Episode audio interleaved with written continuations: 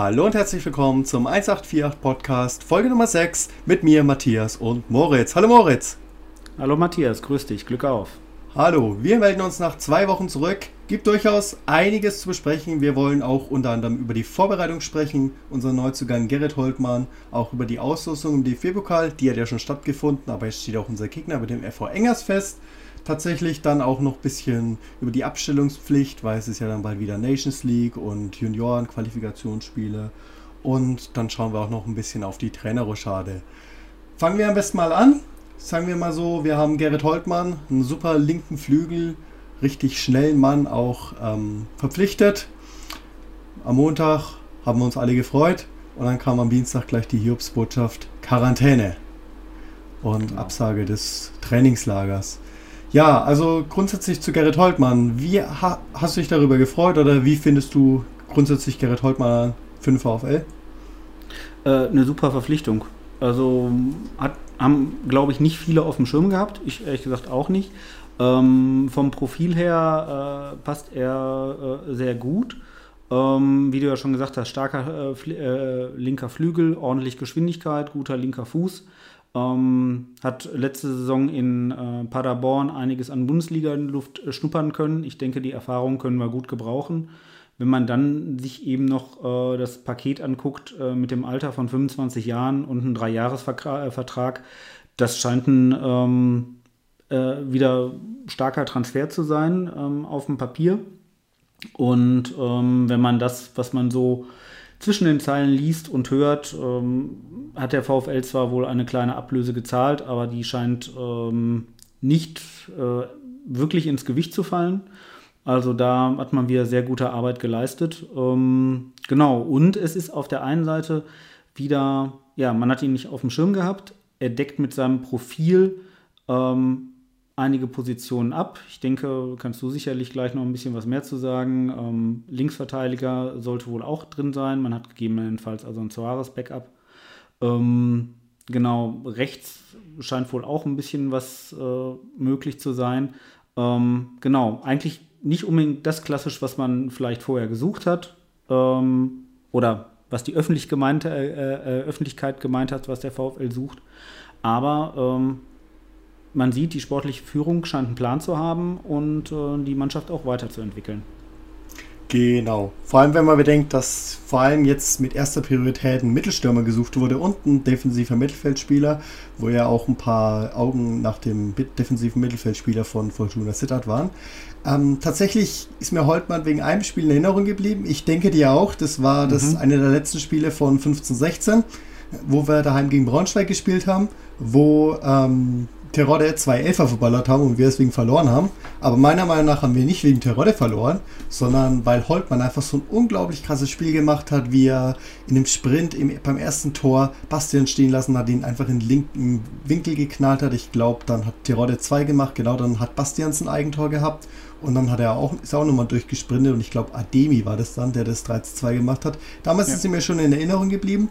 Und ich weiß noch, bei der Pressekonferenz wurde der damalige Braunschweig-Trainer äh, Lieberknecht gefragt, was er denn von Holtmann hält, weil war doch eine sehr stabile Partie von ihm, um es äh, sozusagen. Und er hat einfach gesagt, ja, grundsätzlich macht schon Spaß, der Junge.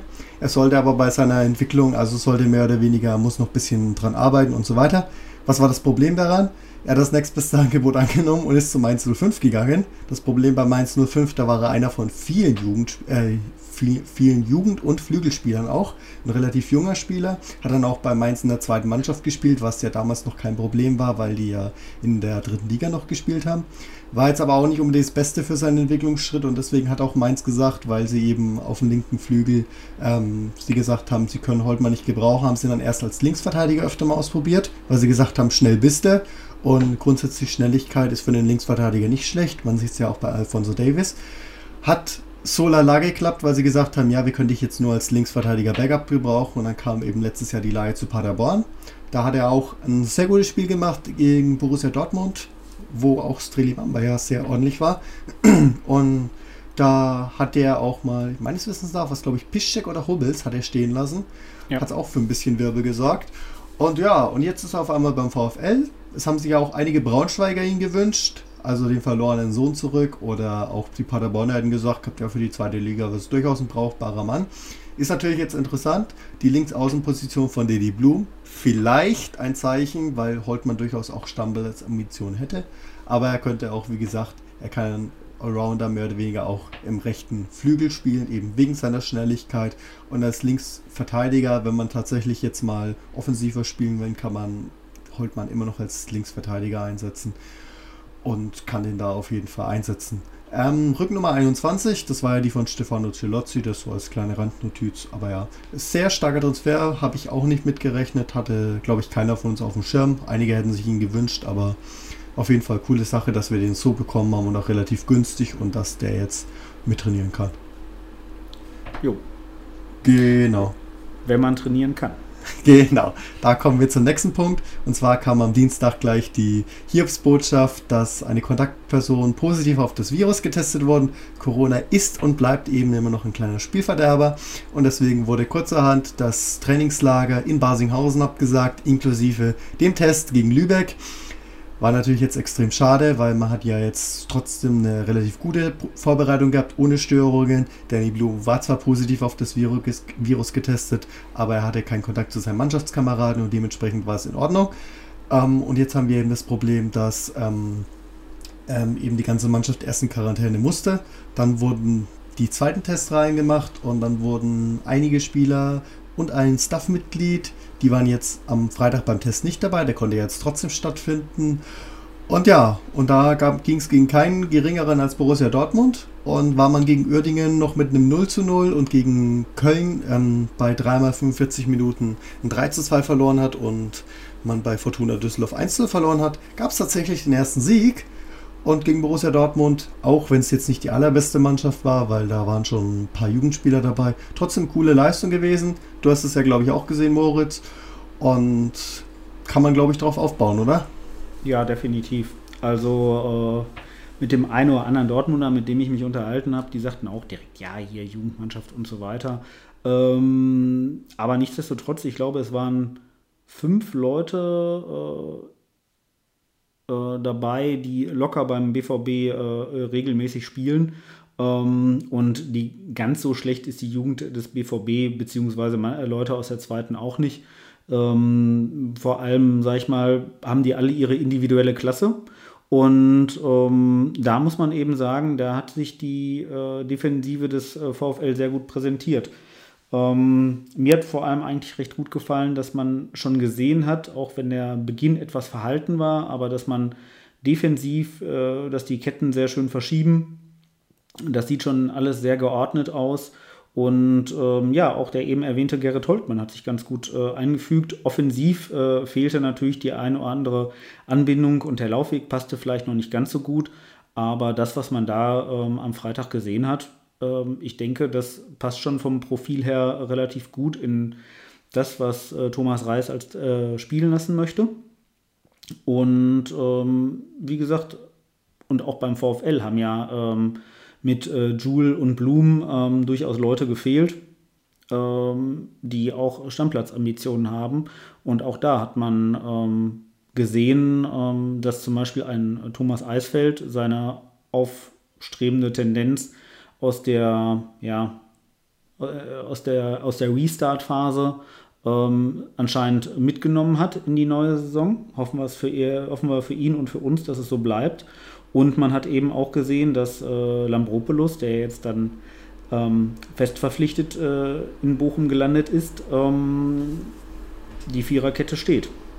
Ja, definitiv. Also Viererkette steht, wird leider dann demnächst ein ähm, bisschen auseinander gepflückt durch die Länderspielabstellung. Gehen wir aber später nochmal drauf ein. Ähm, es kommen dann später auch noch die, also im Laufe der Vorbereitung kommen auch noch die Testspiele gegen Schalke und PSV. Wir gehen jetzt tatsächlich auf unseren ersten Test, ähm, Pflichtspielauftakt ein. Und zwar ist es tatsächlich dieses Jahr nicht das ähm, erste Pflichtspiel gegen St. Pauli, sondern es ist der DFB-Pokal. Und da war ja bis jetzt nur festgestanden, dass es auf jeden Fall einer aus dem Rheinland wird. Und es steht tatsächlich auch unser Gegner fest, den FV Engers 07. Hast du vorher schon mal von dem Verein gehört? Nein, aber dafür habe ich dich ja an meiner Seite, äh, der zuverlässig äh, mich und äh, unsere Zuhörer mit Informationen, äh, wenn nicht sogar teilweise Insider-Informationen äh, versorgen kann. Ja, genau. Da will ich jetzt am besten auch ein bisschen drauf eingehen. Also der FV Engers ist aus dem Rheinland. Eben Rheinland-Pfalz ist einer von äh, ich glaube, drei Fußballverbänden, die in Rheinland-Pfalz ansässig sind. Und eben der FV Engers ist ein Oberligist, spielt in der Oberliga Rheinland-Pfalz Saar, ist eben aus Neuwied. Übrigens auch der Geburtsstadt von Tarsis Bonga. Bonga ist aber nur in Neuwied geboren und in Koblenz aufgewachsen. Ähm, tatsächlich war das Finale relativ deutlich. Der FV Engers hat auch unter anderem im Halbfinale, nein, ähm, die Sportfreunde Eisbachtal, aber ähm, ich bin mir jetzt unsicher, aber ich glaube, Trier ist, ähm, war ja sonst mehr oder weniger der äh, langjährige Teilnehmer und den, die wurden rausgekickt. Genau, Abo-Teilnehmer. Ich meine, Salmrohr war es jetzt auch mal, aber ähm, ansonsten Trier, ansonsten TuS Koblenz und so weiter. Aber die sind jetzt alle in die Oberliga abgerückt. Und der einzige Regionalligist war die TuS Rot-Weiß Koblenz, nicht zu verwechseln mit der TuS Koblenz. Die sind allerdings dann in Karbach gescheitert. Ähm, was auch für ein bisschen Wirbel gesorgt hat, weil kann man mal auf der Facebook-Seite von Rot-Weiß Koblenz nachschauen, weil der Jugendbetreuer einfach gesagt, ja, die hauen wir weg. Und am Ende war Karbach der glückliche Gewinner, hat natürlich für etwas Wirbel gesorgt. Ähm, aber letztlich hat sich der FV Engers dann verdient gegen Karbach durchgesetzt, 5 zu 0. Ähm, haben gar nichts anbrennen lassen. Ich habe da jetzt nur ein paar Ausschnitte von Engers gesehen. Normalerweise stehen die immer defensiv relativ dicht aber am Stadion am Wasserturm, das ist die Heimstelle von Engers, oder am Stadion Oberwert, das wohl auch das Finale stattgefunden hat, wird es tatsächlich nicht stattfinden. Man hat Corona-bedingt eben wegen den Auflagen gesagt, wir tauschen das Heimrecht. Das heißt, die Mannschaft wird ähm, in Bochum auflaufen. Da ist einfach das Hygienekonzept erprobt. Und ja, also Engers auf jeden Fall. Spieler wenn man jetzt so sagt, ja, hat er mal einer höherklassig gespielt. Der Keeper Djordjevic hat mal in der zweiten serbischen Liga gespielt. Klappert hat mal ein paar Einsätze für äh, die TuS in der dritten Liga gehabt. Das ist aber jetzt alles wirklich nicht ähm, erwähnenswert. Ich finde, ein bisschen erwähnenswerter ist es, dass tatsächlich Engers einen Spieler hat, der Fiege heißt. aber leider Daniel Fiege, macht ihn aber trotzdem sympathisch. Aber ja, also es ist die erste Teilnahme für den FV Engers, weil es eben trotzdem sie erst relativ kurz, sagen wir mal so, etwas höherklassig in Anführungsstrichen spielen mit der fünften Liga, also noch nie Regionalliga. Und ich denke, das wird ein Pflichtlos sein. Wird natürlich schauen, wie wir das Ganze handeln, weil ähm, da vorher noch die Länderspiele stattfinden und wir hoffen natürlich, dass Lambropoulos und Leitsch heile zurückkehren, aber normalerweise wirklich bei einem Oberligisten nicht so ein Zittern wie gegen Baunatal, sondern das muss spätestens im Heimspiel in Bochum, sollte das eine klare Sache sein. Ja, ich denke auch da ähm, muss man auch mit dem äh, notwendigen Ernst äh, an die Sache gehen, aber ich denke, das ist eben auch schwierig. Ich meine, wenn, es gibt die ganzen Pl äh, Floskeln, der Pokal hat seine eigenen Gesetze, aber auch selbst unter Gerd-Jan Verbeek, ähm, wo ich jetzt mir nicht vorstellen kann, äh, dass der eine Larifari-Einstellung der Mannschaft vorgelebt hat bei niederklassigen Pokalgegnern. Ähm, hat es ja manchmal nicht geklappt im Pokal. Bei also da, Ja, danke, dass du mich daran erinnerst. ähm, genau, aber wie du schon sagst, äh, gegen Engers und äh, mit der konzentrierten Art und Weise, die der VfL jetzt in den ähm, äh, Testspielen bisher vorgelebt hat, äh, wie du sagtest ja schon, gegen ähm, Köln und Düsseldorf und Uerdingen war es äh, defensiv in Ordnung. Da äh, hat es noch nicht so richtig in der Offensive Klapp, äh, ähm, Klick gemacht. Das war, sah schon gegen äh, Dortmund gefälliger aus. Muss man sehen. Ähm, wobei, ich weiß nicht, wie siehst du das mit dem ausgefallenen äh, Test gegen Lübeck? Ähm, wie du ja schon äh, ähm, erwähnt hast, wir haben jetzt am am 3. das Spiel gegen PSV Eindhoven und ähm, Samstag äh, am 5.9. Äh, spielen wir auf Schalke. Ähm, danach kommt der Pokal, das heißt eigentlich nur zwei äh, auf dem Papier eher äh, höherklassige Tests. Ähm, mhm. Eigentlich fehlt so ein bisschen das Testspiel, äh, wo man gegebenenfalls äh, ja, den, den dominanten Part in der Begegnung geben könnte. Mhm. Ja, das kann man natürlich unter der Kategorie dumm gelaufen äh, einsortieren, weil es beim VfB Lübeck ja auch Corona-Fälle gegeben hat und deswegen Spiel gegen den Hamburger SV äh, ausgefallen ist. Das Problem ist einfach, man kann nicht richtig planen. Es kann da Fälle geben, es kann da Fälle geben. Fortuna Düsseldorf stand ja meines Wissens nach sogar auch mal ganz kurz vor der Kippe, weil es eben auch hieß, ganze Mannschaft in Quarantäne, ja, dann genau. wieder doch nicht. Es ist dieses Jahr einfach wieder anders. Ich hätte auch wahnsinnig gern, ähm, das hat ja auch der Sportvorstand gesagt, dass sie wahnsinnig gern in Bochum gespielt haben, ist einfach dieses Jahr nicht drin. Das ist ja genauso, Rot-Weiß Essen darf nicht gegen ähm, Vereine aus erster, zweiter, dritter Liga testen, eben weil Rot-Weiß Essen eben nicht diese regelmäßigen Tests macht und kein Hygienekonzept hat als Regionalligist. Ja. Die würden ja auch gerne mal gegen Schalke und so weiter spielen, die dürfen das nicht. Wir dürfen in Anführungsstrichen nur gegen Borussia Dortmund, Schalke 04 und wie es alle heißen spielen. Gibt natürlich Schlechteres. Aber es ist natürlich richtig, dass gerade der VfL, wenn er sich Volksnahmer zeigen will, und das haben sie sich ja bei den Heimspielen in Bochum immer gezeigt, ähm, hoffe ich natürlich, dass das nächstes Jahr, dass man da wieder niedriger, klassigere Gegner und dass es gegen Lübeck natürlich ausgefallen hat. Ist dumm. Ähm, also nicht dumm, sondern dumm gelaufen, aber man kann dieses Jahr auch einfach nicht planen. Also wer kann einem sagen, dass die Hinrunde tatsächlich ohne Pause verläuft oder dass da mal Spiel verschoben wird und man dann am Ende so einen Spielplan wie Dynamo Dresden in der Rückrunde hat, so ungefähr. Ja, genau. Das äh, ja, wird vor allem jetzt schwierig mit dem ähm, eng gestrickten, äh, eng gestrickten äh, Spielplan, den wir äh, ja jetzt schon haben. Ne? Und wenn dann noch was verschoben wird. Aber gut, hoffen wir alle, dass das nicht der Fall ist. Und ja. ähm, genau. Ja, tatsächlich gibt es ja jetzt noch die Nations League. Das ist ja genau. die super tolle Erfindung der UEFA.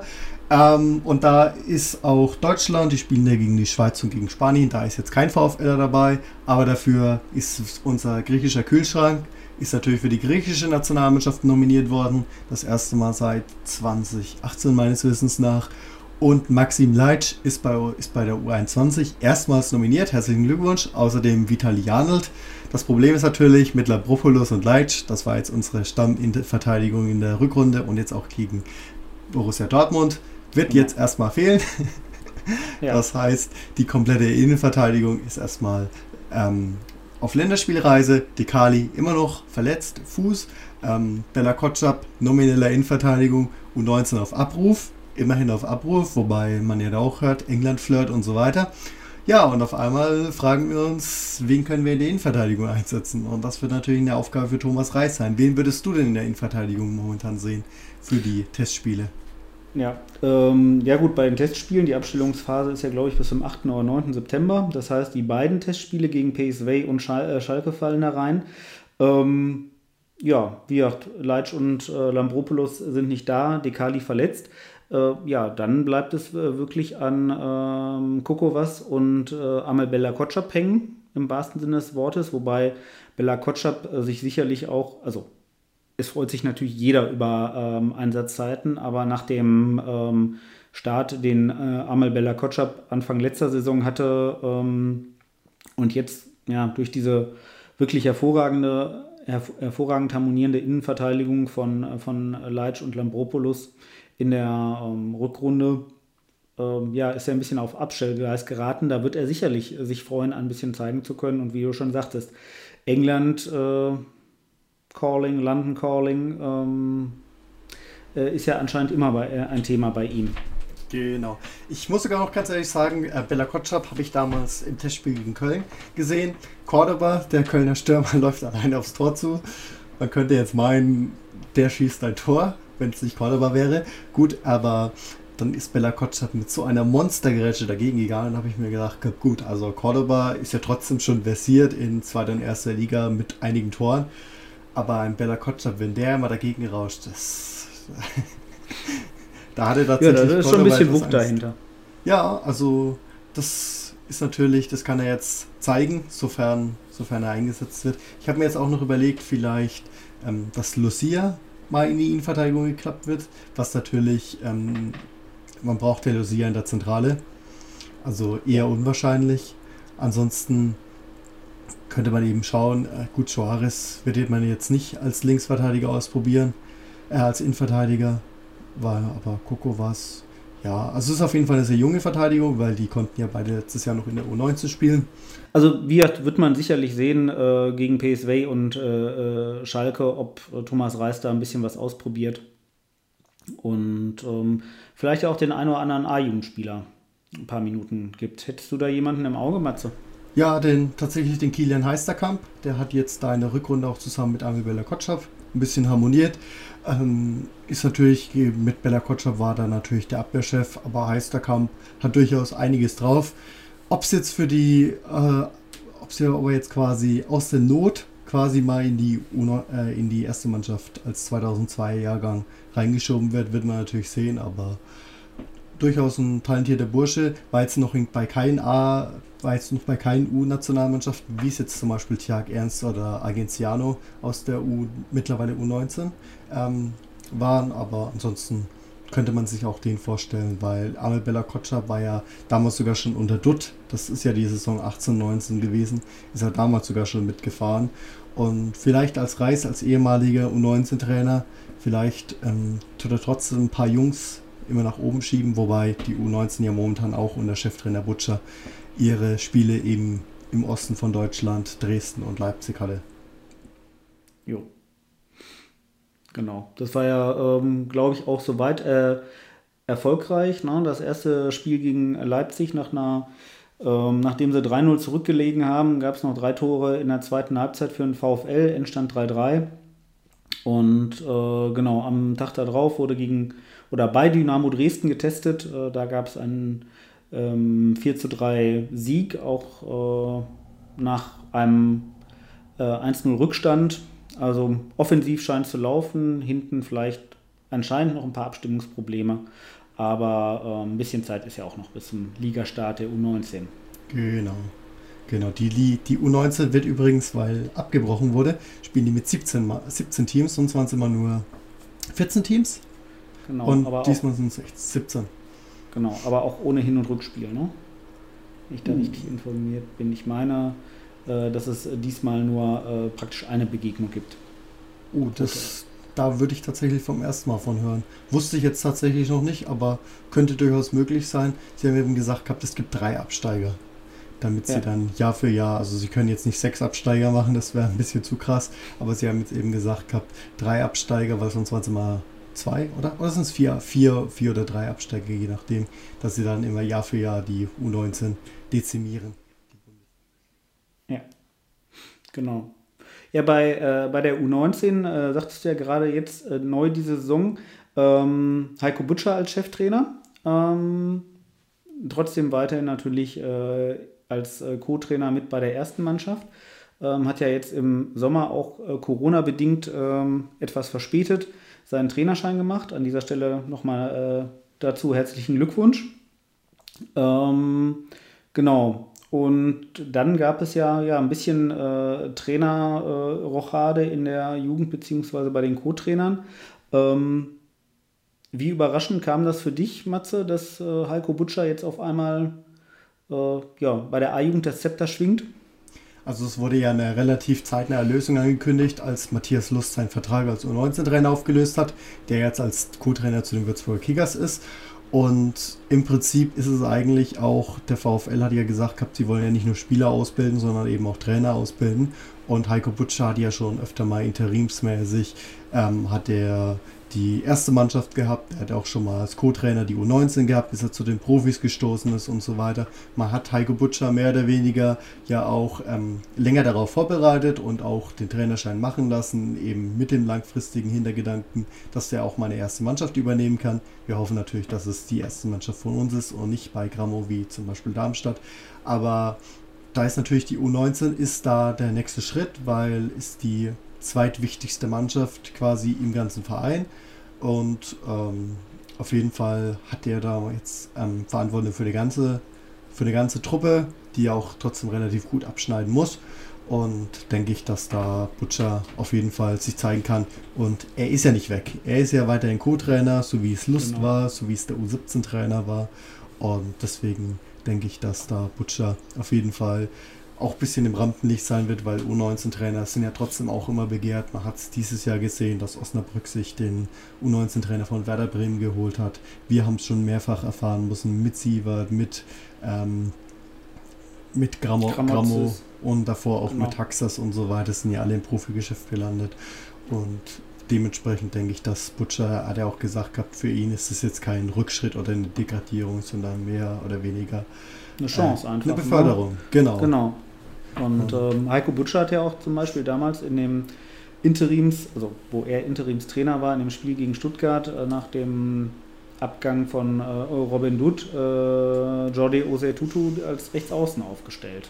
Genau, genau. Mehr oder weniger hat er ihn dann fest aufgestellt, weil Dutt hat ihn ja damals als Wechsler gegen Wien Wiesbaden gebracht. Aber ja, ja also im Prinzip ist da dann der, das Licht von Jordi Osetuto aufgegangen. Jetzt wissen wir übrigens, wohin es Osetuto zieht. Er ist jetzt als Leihspieler bei Cardiff City untergekommen, englischer Zweitligist, die jetzt in den Playoffs am Aufstieg gescheitert sind. Jetzt, also er bleibt auf der Insel. Leider nichts mehr bei einer Rückkehr, aber hat er sich verdient. Ja, absolut. Also äh, nach dem etwas holprigen Start und dann ähm, wirklich nach dieser starken äh, Rückrunde und ähm, nach dem emotionalen Abschied, äh, ich glaube es war auf Instagram, ähm, kann man auch davon ausgehen, dass vielleicht Bochum und der VfL auch Jordi ein wenig ans Herz gewachsen sind. Ja, definitiv. Definitiv.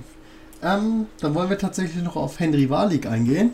Manch einer wird genau. ihn kennen als Aut mehr oder weniger Mitautor des, ich weiß nicht, ob du das Buch hast. Ich habe das Buch ähm, Ruhrstadion, wo so, also wirklich ein empfehlenswertes Buch, meines Wissens nach gibt es sogar immer noch im Fanshop zu kaufen, wo es um das Ruhrstadion geht, eben von Diekmannswiese bis zum heutigen Ruhrstadion, schön bebildert und mit Bildern aus dem Stadtarchiv, wo auch die ganze Pressestelle mitgearbeitet hat. Und Henry Walig war da eben einer der Mitautoren, quasi, die vorne mit drauf waren. Und der hat jetzt tatsächlich auf was aufmerksam gemacht. Genau, äh, Henry Wahrlich macht eine Challenge. Ähm, ja, der eine oder andere, der den VfL näher äh, verfolgt und dementsprechend auch äh, dem Henry Wahrlich bekannt ist, ähm, wird ja leider oder ja wird auch wissen, dass äh, Henry Wahrlich äh, leider an seiner an einer sehr seltenen Krankheit leidet, ähm, einer spastischen Spinalparalyse äh, und ihm dadurch das Gehen sehr äh, schwer fällt. Und äh, Henry Wahrlich hat sich äh, eine Challenge gemacht und zwar er läuft ums Ruhrstadion. Er wohnt auch nicht weit vom Ruhrstadion und ähm, ja, er macht jetzt jeden Tag Meter ums Ruhrstadion, um seine Challenge äh, zu erreichen, ähm, 18,48 Kilometer rund um das Ruhrstadion zu absolvieren. Ähm, tolle Sache. Äh, jeder, der sich mehr dafür interessiert oder es unterstützen möchte, kann sich auf den äh, Social Media Kanälen des VfL Bochum dazu weiter informieren. Genau. Gut, haben wir noch Fragen, Wünsche, Anregungen? Ähm, ich gucke mal hier auf meinen geheimen Spitzzettel. Ähm, ich glaube, wir sind diesmal. Ähm, nein, wir haben, glaube ich, alles abgearbeitet. Genau, dann sind wir so gut wie durch. Wir sehen uns tatsächlich nochmal aller Voraussicht nach vor dem Spiel gegen St. Pauli, wo wir dann St. Pauli unter die Lupe nehmen. Sind ja auch noch zwei Wochen hin. Genau. Aber dann geht es mit der zweiten Bundesliga los. Dann haben wir, sind wir hoffentlich auch in der zweiten Pokalrunde. Ich hoffe es. Beim VfL weiß man ja leider nie. Aber genau. Genau, dann nachdem wir der erste Podcast die XXL-Folge war, sind wir heute bei na, gut knapp 30 Minuten. Und wir werden auf jeden Fall regelmäßig den VfL vor den Heimspielen begleiten und da eben Rückblick plus ähm, Ausblick. Ausblick, genau. Mir hat das Wort gefehlt. Genau. Ja.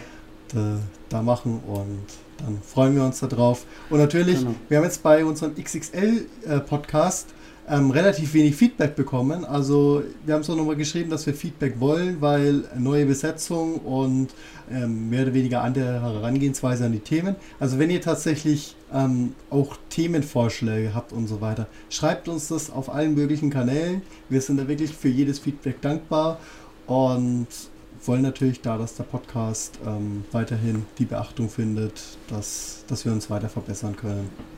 Genau, also für uns ist äh, kein äh, Feedback äh, negativ. Äh, auch aus, ähm, ja, aus einer negativen Kritik äh, kann man ja Sachen mitnehmen. Äh, deshalb, wir freuen uns über Wünsche, Anregungen, ähm, wo ihr vielleicht sagt, oder wo ihr sagt, macht doch mal dies Thema oder das Thema. Ähm, dann setzen wir uns dran und gucken, was wir da mal machen können. Äh, was mir gerade noch eingefallen ist, äh, jeder Interessierte kann natürlich sich auch noch auf dem YouTube-Channel YouTube VfL Bochum die äh, virtuelle Saisoneröffnung ähm, angucken, die ja auch leider Corona-bedingt diesmal ein bisschen anders stattfindet als sonst. Ähm, genau, äh, guckt mal rein, gibt äh, ja, wie es eigentlich auch bei einer normalen ähm, Saisoneröffnung ist. Es gibt äh, viel Musik, es gibt die äh, Neuzugänge, die Fragen beantworten. Patrick Fabian macht eine Stadionführung. Ähm, genau, Darius Wosch ist in der Challenge dabei. Also ähm, gibt einiges zu gucken und man kann sich die Zeit noch ein bisschen vertreiben, bevor es dann losgeht mit den ersten Pflichtspielen. Genau. Gut, das war's. Ähm, 184 Sport Podcast Stammtisch Nummer 6. Wir freuen uns auf die nächste Runde. Bis dann. Ciao. Ciao, macht's gut.